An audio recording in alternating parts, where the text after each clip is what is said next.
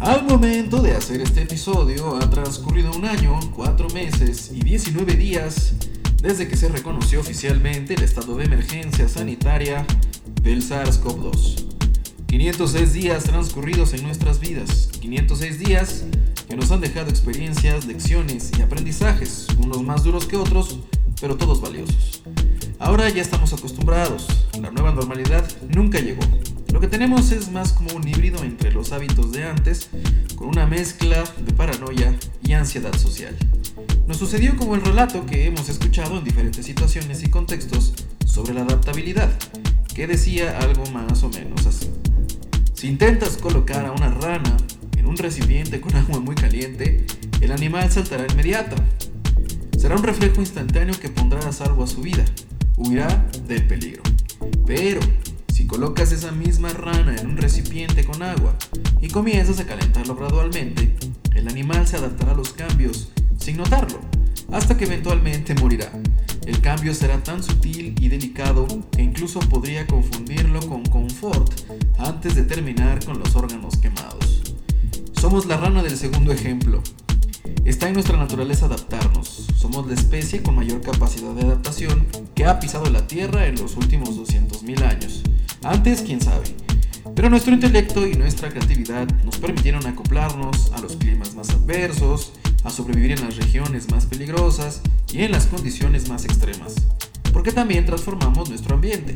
No solo nos adaptamos, al hacerlo, también adaptamos el entorno en relación de nuestras necesidades, miedos e incluso de nuestras creencias. Vencimos el frío y el calor extremo, vencimos el hambre, vencimos la oscuridad, la distancia, y el mundo ha sido bueno con nosotros. Pensemos por un instante en un detalle trascendente pero un poco olvidado. Los seres humanos no tenemos un depredador natural. No existe una especie que se dedique a perseguirnos y aniquilarlos, ya sea por supervivencia o por mera diversión. Eso nos hizo soberbios y ociosos, y ha sido un factor decisivo para colocarnos en lo más alto de la escala evolutiva, dominando a todas las demás especies que han tenido la buena o mala fortuna de compartir espacio y tiempo con el Homo sapiens convertimos en el depredador máximo, incluso podríamos decir que quizás somos la encarnación de la destrucción, del consumo excesivo, del abuso y muchas cosas más que aún no hemos resuelto están pendientes de ser abordadas por nosotros. Queda aún por vencer la pobreza, la ignorancia, encontrar energías que no deterioren nuestro mundo y obviamente vencer la muerte. Esto último, vencer la muerte, ha sido el sueño máximo de científicos, médicos, filósofos, ultra ricos y un largo etcétera. Pero en realidad estamos muy lejos de semejante hazaña. De hecho, somos una especie muy frágil y la Tierra nos ha mandado un mensaje muy claro. Los que vivimos la crisis del SARS-CoV-2 hemos sido testigos de la fragilidad de nuestros sistemas, ya sean sanitarios, económicos, políticos, educativos, sociales. Hemos visto que un oponente invisible tiene la capacidad de derrumbar nuestras instituciones, nuestros planes a futuro, nuestro aparente dominio. Porque una cosa es cierta, el coronavirus no es ni el más contagioso ni el más peligroso de todos los riesgos sanitarios latentes que existen o han existido en esta Tierra. Siempre hay algo más peligroso. Siempre. Si lo pensáramos como un videojuego, el COVID no sería ni de lejos el oponente más difícil al que eventualmente nos habremos de enfrentar. Pero la vida no es un videojuego. No tenemos forma de enfrentarnos al COVID. Nos adaptaremos a él, aprenderemos a vivir con él, tendremos que pactar con él, aceptar sus condiciones hasta que tengamos la capacidad de borrarlo de una vez por todas, como ya lo hemos hecho antes con otras enfermedades. Lo que no sabemos es cuánto tiempo nos tomará. Quizás aún no nace la generación que podrá vivir ese glorioso momento. Nos adaptaremos al COVID como nos hemos adaptado a todo y a tanto, que aún al ver la dimensión de la tragedia tenemos cierta seguridad y confianza. Puede ser porque creemos en nuestra capacidad colectiva, porque quizás no dimensionamos el problema o sus consecuencias, o porque nunca lo consideramos como algo real. O a lo mejor solo es un mecanismo de defensa ante un panorama complicado.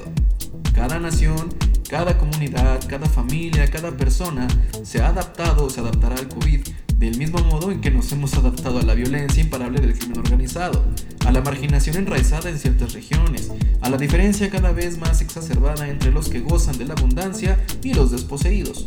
Lo haremos del mismo modo en que hay quien se adapta a los abusos de gobiernos corruptos o mediocres, ambos igual de peligrosos. Del mismo modo en que nos adaptamos a las restricciones estatales, a la capacidad de pensar distinto, a la manipulación de la educación y al entretenimiento. Lo que termina demostrando que esa misma capacidad que nos llevó a la Luna, a dominar el neutrón o a observar y explicar las entrañas del universo, puede ser también utilizada para imponer la voluntad de los ignorantes, los mediocres o de la enorme masa confundida y distraída.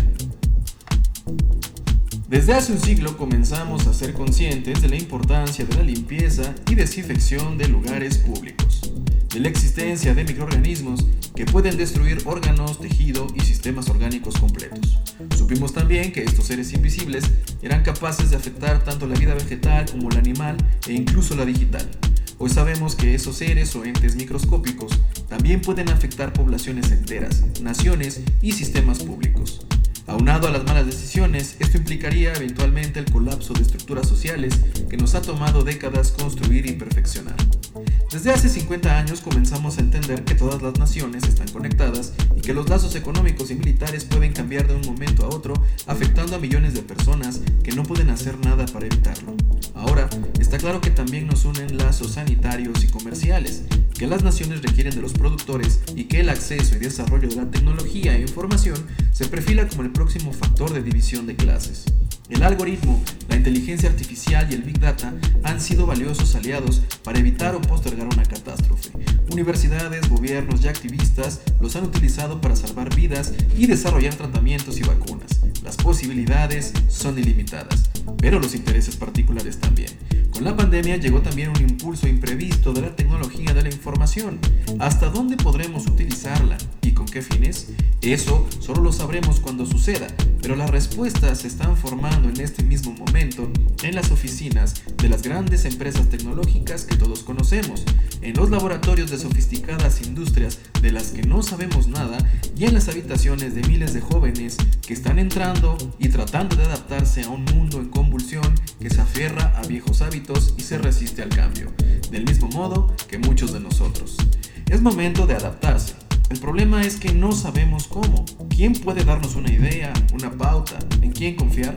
Las preguntas son muchas y todas requieren respuestas claras, pero aunque ya iniciamos este recorrido por necesidad, porque no tenemos otra opción, no podemos avanzar eternamente abandonados a la inercia de una masa confundida y distraída, como lo he mencionado. El tiempo al que avanzamos hay que utilizar la experiencia, el conocimiento adquirido, tanto el personal como el colectivo. Y el punto de partida es, en estos 506 días, desde que comenzó el momento más complicado a escala global, desde la Segunda Guerra Mundial, ¿Tú qué has aprendido?